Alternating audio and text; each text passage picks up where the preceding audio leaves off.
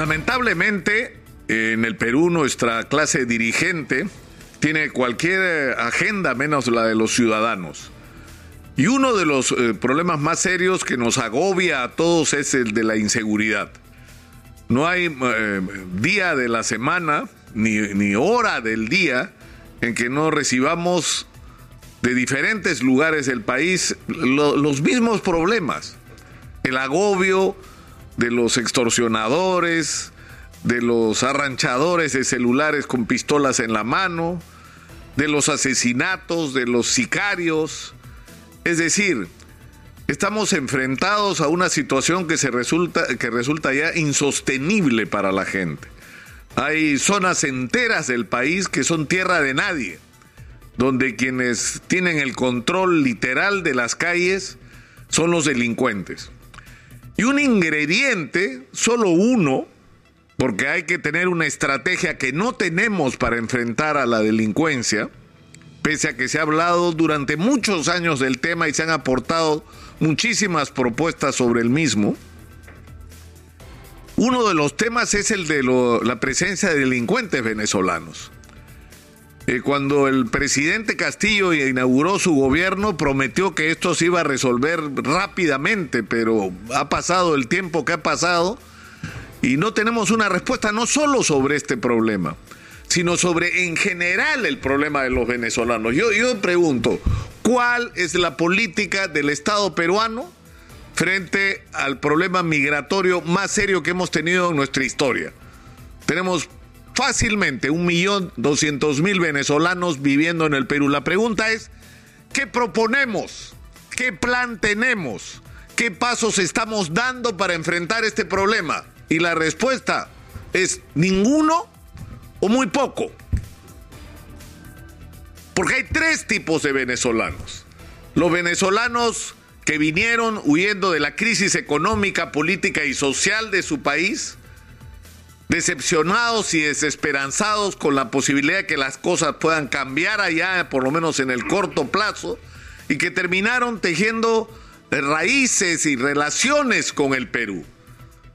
O se han casado o viven con peruanas y peruanos, tienen hijos peruanos y peruanas, han logrado mal que bien incorporarse con mucha dificultad al mundo laboral y piensan en el Perú como su destino definitivo.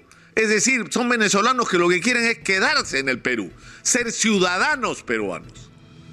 Y pregunto, ¿qué les proponemos? y no escucho la respuesta. En segundo lugar, hay venezolanos que además en este primer grupo hay profesionales. Hay gente que estudió y no pudo terminar su carrera y que no tienen validados sus títulos o sus estudios, igual que pasa a los graduados con sus títulos. Y por lo tanto no pueden ejercer legalmente las profesiones para los que están en muchos casos altamente calificados. En segundo lugar, hay el grupo de los venezolanos que quieren volver a su país, que no quieren quedarse en el Perú. Y que por lo tanto lo que están buscando es la manera y las alternativas para regresar a vivir a su país, porque tienen esperanza en que las cosas pueden ser diferentes. Y hay un tercer grupo de venezolanos que son los indeseables, que felizmente son la minoría, pero que son muy violentos, que están metidos en todos los delitos, en el meretricio, en la explotación de mujeres, en el sicariato, en la extorsión, en todos los delitos imaginables. Y la característica, que es lo más grave de esta, de esta presencia indeseable, es que son extremadamente violentos. Hemos visto crímenes violentos como no conocíamos tradicionalmente en el Perú.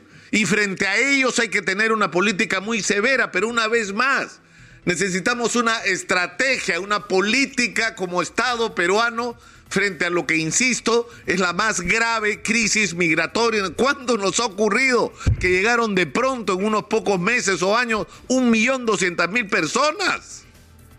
Y obviamente eso tiene que ir de la mano con una política exterior inteligente para, que se para ayudar a que se resuelva la crisis en Venezuela. Y en este momento hay un proceso de diálogo y un entendimiento que por supuesto tiene su componente económico. A los Estados Unidos les interesa arreglarse con Venezuela para resolver el problema del petróleo. Pero para que produzcan el petróleo que debería producir Venezuela van a tener que meter dinero. Y no pueden hacerlo si no resuelven el problema de las sanciones, para lo cual el gobierno de Venezuela tiene que dar señales de apertura democrática. Y en ese contexto se está dando un diálogo que el Perú tiene que apoyar para que los venezolanos resuelvan ellos sus propios problemas y los resuelvan de manera democrática, que haya elecciones libres, aceptadas por todos, validadas por observadores internacionales, donde nadie sea excluido del proceso, donde no haya presos por razones políticas, donde a nadie se le impida el acceso igualitario a los medios de comunicación y donde el resultado de esa elección sea aceptada por todos en un contexto donde se levantan las, las, sanciones y se restablece la normalidad de la actividad económica en ese país. Ese proceso es al que tenemos que ayudar, porque nos estamos ayudando a nosotros mismos. Si las cosas se arreglan en Venezuela va a haber una cantidad muy grande. Yo no sé cuál, cuánto es, nadie lo sabe porque nadie se ha tomado el trabajo de empadronar a todos estos venezolanos y preguntarles uno por uno qué es lo que piensas hacer con tu vida. ¿Te quieres quedar? Entonces tienes que hacer esto. ¿Te quieres ir? Entonces tienes que hacer esto. O descubrimos que eres un delincuente y te agarramos de las mechas y te sacamos del país. Pero no puede ser que no tengamos una estrategia frente a un problema tan grave como este. Y este es uno, uno de los problemas. Y yo les puedo plantear la misma pregunta casi en todos los aspectos de la vida nacional. ¿Cuál es nuestra estrategia para atraer la inversión minera y resolver simultáneamente los conflictos sociales generados alrededor de, las explotaciones mineras? Díganme ustedes, ¿cuál es nuestra estrategia como país? ¿Qué, ¿Cuál es el mensaje que estamos lanzando al mundo, hacia afuera, y a las comunidades hacia adentro que están en situación de conflicto? ¿Cuál es? ¿Cuál es el mensaje? ¿Cómo vamos a hacer para resolver la profunda crisis de nuestro sistema de salud y educativo?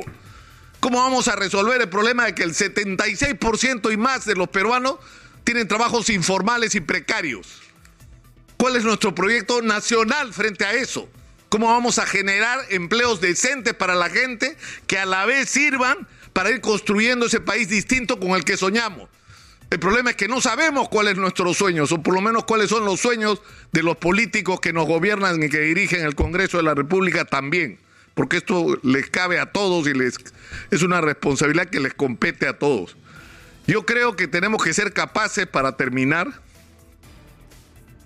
y esto es una obligación nuestra, de los periodistas, de los ciudadanos, de, de quienes tengan algún nivel de influencia, de poner en el centro de la discusión los problemas reales de la gente y que los políticos se ocupen de darle respuesta a esos problemas reales de los ciudadanos.